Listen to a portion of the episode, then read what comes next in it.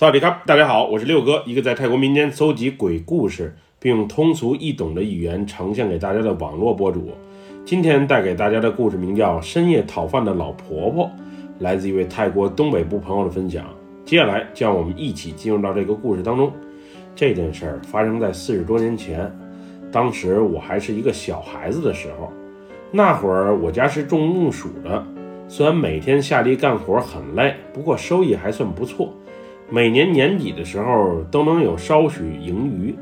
我是家里唯一的孩子，每天下学后，我都需要去地里帮忙。我家离学校挨得很近，基本上就是隔着一堵墙的距离，所以有时午休的时候，我都会偷偷溜回家眯一小觉。我们是一个寺庙资助的小学，小学和寺庙融为一体，旁边还有一片很大的墓地，来存放逝者的骨灰。以供后人来祭拜。那会儿，寺庙以及旁边的小树林，就是我和小伙伴们肆意玩耍的地方。一般寺庙里有做法事的，又或是有办葬礼的，我们也都会去帮忙。毕竟有饭吃，有时还能拿一些小零食回家。我所讲的这件事儿啊，发生在我十岁的时候。记得那是一个阴雨绵绵的夜晚，家里仅有的一盏油灯。照亮了我们一家三口的生活。虽然已经是深夜时分，不过老爸老妈也还没有休息。老爸当时正在搭个简易的鸡笼，而老妈则是把家里的那些破衣服再缝缝补补一下。当时我无聊地躺在地板的床垫上，和我养的那条小土狗玩耍着。原本一切都很正常，不过突然一下，我家的小黄。就警惕性地竖起了耳朵，然后一动不动地在听着什么声音。之后没过多久，他就开始不安地狂吠起来。当时我还挺奇怪，家里一切挺正常的呀，屋外也没有任何的动静，小黄怎么如此狂躁不安呢？之后我家的小狗啊，不断朝着地板的方向狂叫。而且还转着圈的在屋里啊跑了起来，当时我们都觉得很奇怪，心想这到底是发生了什么事儿？我之前可从来没看见过家里的小狗是这种的状态。在这里，我要先解释一下，我家住的是乡下那种高脚木屋，也就是木屋的四个角是被木桩撑起来，一楼一般是四面透风的，放些杂物，二楼才是住人的。小黄在屋里不安地乱窜了半天，不过突然一下，他仿佛看见了什么，又或是听见了什么，瞬间蔫了起来，然后躲到了墙角的柜子底下。就当我们不知所措的时候，一道低沉的声音打破了原本的寂静：“有人在吗？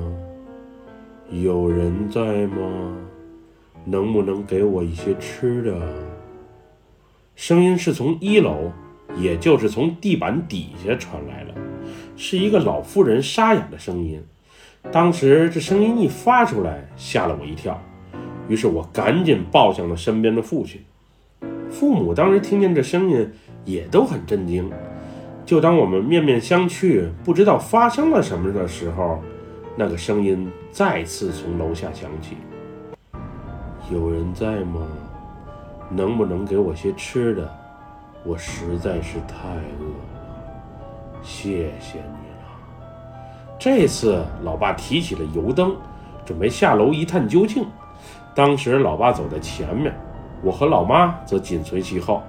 当我们推开屋门，顺着楼梯往下走的时候，当时的那个情景把我们全都惊呆了。一个身材矮小、瘦弱的老婆婆。在一楼的楼梯旁啊，直愣愣地盯着我们。借助油灯微弱的光亮，我们能看得出，那是一位皮肤黝黑油亮，但是干瘦，几乎啊没有任何脂肪的老婆婆，感觉就像是木乃伊似的。虽然我们离她当时有三五米远，不过她浑身散发的那种恶臭，还是深深刺激着我的嗅觉。更可怕的是。他那突出的双眼，以及有些歪的大嘴，再加上他那犀利的眼神，反正当时看着我啊，是浑身起鸡皮疙瘩。你们能不能给我些吃的？我饿了，我真是太饿了。当时我们一家三口啊，走出屋门口之外，老婆婆再次用沙哑的声音向我们祈求着。老爸示意老妈回屋取些剩菜剩饭给老婆婆。我家那时不富裕，想吃好的没有。不过吃饱饭还是绰绰有余的。于是老妈瞬间闪进屋，拿了些糯米饭以及咸鱼，还有晚上刚煮出来的玉米棒，递到了老婆婆的手上。老婆婆接过来吃了之后，连声谢谢都没说，就迅速转身消失在了黑夜里。之后屋内又传来了小黄的叫声。爸爸招呼我们赶紧进屋，并迅速把门都给锁好了。那时的我感觉一切发生的很突然，也挺奇怪。那个全身散发着恶臭并且干瘦无比的老婆婆，她到底是人还是鬼？当时我刚想把疑问说给老爸听，老爸就示意我不要再过多追问，赶紧睡觉。有什么事儿明天再讲。那晚的我一直在做着噩梦，那个老婆婆的身影也一直出现在我的梦境中。她就是在一旁直愣愣地瞅着我，我无法靠近她，她也从不走向我。我问她什么，她也不答，而她也什么都不说，就那么一动不动，眼睛都不带眨的瞪着我。总之，那晚的我时常被惊醒，我是实在想不通，她到底是谁。又为啥会找着我家？为什么会出现在我的梦里？第二天一早，当我下楼的时候，许多村民都聚在我家屋门前啊，聊着天儿。他们昨天也察觉到了老婆婆的存在。老婆婆不仅来到了我家，也去了其他人家索求吃的。不过其他村民因为害怕，没人敢开门，只有我家给开了门，并且给送了吃的。他们还在议论，会不会以后每晚老婆婆都会来我家要饭？当时我想，要是这样的话，那可就糟了。毕竟老婆婆的那个眼神实在是太恐怖了。后来我听说，那个老婆婆叫艾蒙，年轻的时候是嫁到我们村了，当年也算是貌美如花。不过后来丈夫移情别恋。再加上当时的孩子刚出生没多久就患病死了，于是人一下就疯了。后来他去了哪里，谁也不知道。没想到前几天这个老婆婆竟然回来了。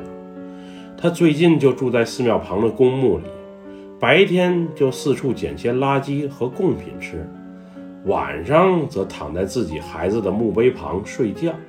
总之，他这种疯疯癫癫又不知所以的行动，让人感到挺疑惑的。接下来几天，我每晚都怕老婆婆再来我家要饭，因为我对她那个眼神啊，以及身上的那股味道，实在是太反感了。不过老婆婆也确实没再来过。我们有时也能在寺庙旁，又或者公墓里看见她的身影。不过胆子小的我啊，总是躲得远远的。那时的我啊，心里有一种莫名的恐惧，总怕他会给我抓走。之后，邻居家的曼大叔不幸得肺结核去世了，他家人在庙里啊给他办了传统的火葬仪式。我们这些放了假的孩子也一同过去帮忙。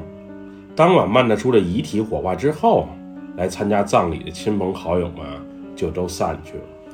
我和几个小伙伴还没玩尽兴，于是结伴去寺庙旁的小树林里摘野果子吃。原本我们玩得很开心，柚子、红毛丹、青芒果收获也不少。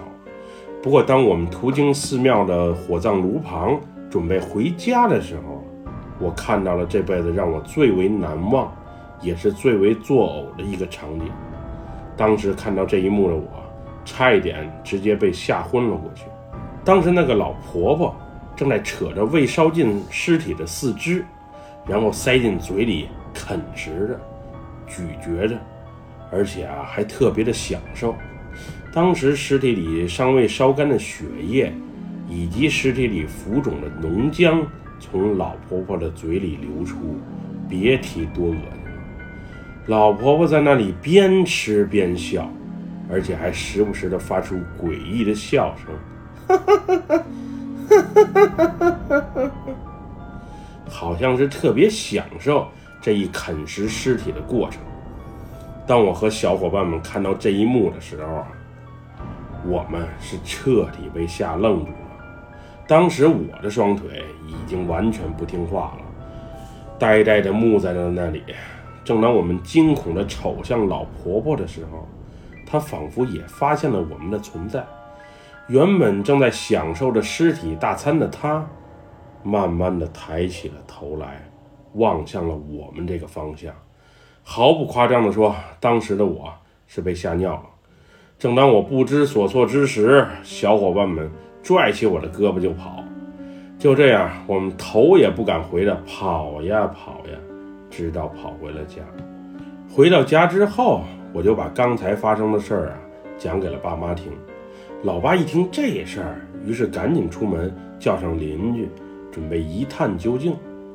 后来，老爸回来的时候已经是傍晚时分了。他说他们去到寺庙里的时候。老婆婆已经不见了踪影，没被柴火烧尽的曼大叔的尸体也确实被啃食了不少。总之，当时现场的场景是把不少人都给看吐了。之前村里也有人反映，养的牲畜也有被啃食致死的。